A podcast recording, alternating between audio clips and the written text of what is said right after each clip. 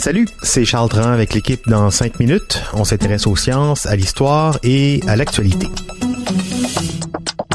Aujourd'hui, on parle de Napoléon, en fait d'un petit bout du corps de Napoléon, oui, celui auquel vous pensez maintenant.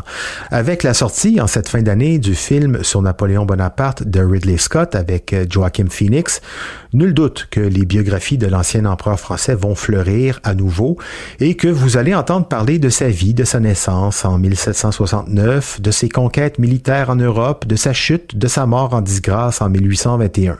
Mais il y a une histoire dont vous allez peut-être moins entendre parler c'est celle de son pénis. Et oui, l'impérial robinet aurait été amputé sur son cadavre et se serait promené jusqu'aux États-Unis, du moins si on en croit les experts qui se sont intéressés au sujet, parce que oui, il y en a. L'histoire de la baïonnette personnelle de Napoléon, une histoire exotique et pleine de mystères que nous raconte Baptiste Zapirin. Sacre bleu, comment le canon de Napoléon a-t-il pu quitter la France et se retrouver aux États-Unis? Ben, déjà, le jour de sa mort, le 5 mai 1821, ça fait six ans que Napoléon n'est plus en France. Après sa défaite à Waterloo en 1815, le gouvernement britannique l'a fait prisonnier et l'a exilé sur l'île Sainte-Hélène. Alors pas notre île Sainte-Hélène, hein, près de Montréal, mais une autre, à l'ouest de l'Afrique. Une île bien isolée en tout cas, pour que Napoléon arrête de conquérir tout ce qu'il voyait sur une carte. Et donc, à sa mort, une autopsie est rapidement réalisée sur place. C'est là que l'illustre membre aurait été sectionné. D'après les recherches de l'historien australien Tony Perrotet, l'amputation aurait été réalisée par le médecin François Carlo Antomarchi. Mais bon, c'est pas certain certain, hein, parce que entre la mort et l'enterrement de Napoléon, pas moins de 29 personnes se sont approchées de son corps, médecins, prêtres, domestiques et j'en passe. Mais le médecin a un mobile, la vengeance. Il a passé une saison entière sur l'île Sainte-Hélène pour s'occuper d'un Napoléon malade. Il avait un ulcère à l'estomac et est probablement mort d'un cancer. Une saison pendant laquelle Bonaparte l'a copieusement insulté et même lui craché dessus. La légende veut aussi que Napoléon l'aurait effacé de son testament. Alors, euh, le médecin s'est peut-être dit qu'il prélèverait lui-même une part des bijoux de Napoléon.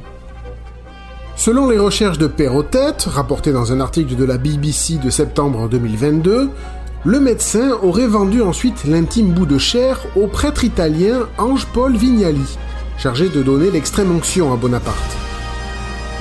Mais alors encore une fois, hein, rien n'est sûr sûr, hein, c'est peut-être le prêtre qui a ôté au cadavre son symbole de virilité.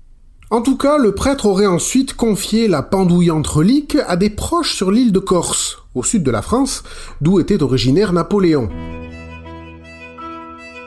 Et elle reste en Corse jusqu'en 1916. Cette année-là, l'antiquaire britannique Max Bros achète euh, ben, l'antiquité organique qui devient un objet de curiosité dans le monde entier. Quoi, vous n'auriez pas voulu voir ça? Bah, À l'époque, oui, les gens voulaient. Et puis, en 1924, l'entrejambe du conquérant change de main, si on peut dire.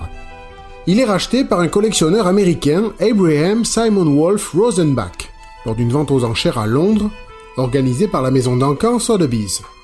Le trésor de l'empereur faisait partie d'un lot, figurez-vous, un peu comme un jouet surprise dans une boîte de céréales. Et voilà donc l'impériale excroissance qui part pour Philadelphie. Les parties de Bonaparte ont droit là-bas à un traitement chic, puisque Rosenbach les emballe dans une petite boîte veloutée en cuir bleu du Maroc, dans laquelle elle repose toujours d'ailleurs, aux dernières nouvelles. En s'appuyant sur des archives, Rosenbach prend aussi soin d'authentifier ce qu'il nomme pudiquement un tendon momifié de Napoléon. Rendu là, il ne manquait plus qu'à l'exposer dans un musée. Ben, c'est chose faite en 1927 au musée d'art français de New York. Selon les articles de journaux de l'époque, l'exposition provoque des soupirs sentimentaux et des rires de femmes. Il faut dire que le sabre charnu de Bonaparte est difficilement reconnaissable. Mal conservé, tout racorni et minuscule depuis le temps. Il mesure à peine 2 cm et demi, un pouce. Il est comparé cavalièrement à une anguille ridée.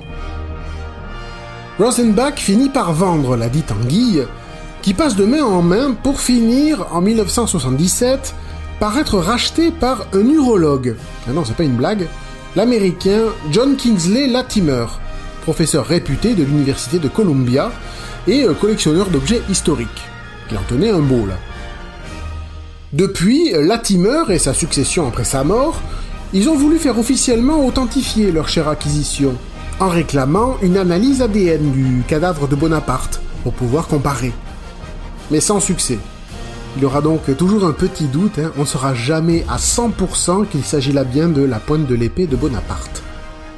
La famille Latimer a en tout cas eu la délicatesse de rendre leur intimité à ses parties intimes. La tige de l'ex-empereur est restée à l'abri des regards dans le New Jersey, où presque personne ne l'a vue. Mais bon, elle reste bien loin malgré tout de l'île de Corse où est né Napoléon, ou de Paris où il est enterré. Une histoire finalement vraiment pas drôle. Oui, et pour euh, l'anecdote, Napoléon Bonaparte ne s'est pas uniquement fait couper la chandelle lors de l'autopsie. Si l'on en croit les mémoires de son serviteur, Louis-Étienne Saint-Denis, le docteur, aurait aussi prélevé des dents, des ongles, des cheveux et a-t-il écrit deux petites parties de ses côtes. Alors qu'est-ce qu'il en a fait ensuite? Mystère. Merci Baptiste Zapirin, c'était en cinq minutes.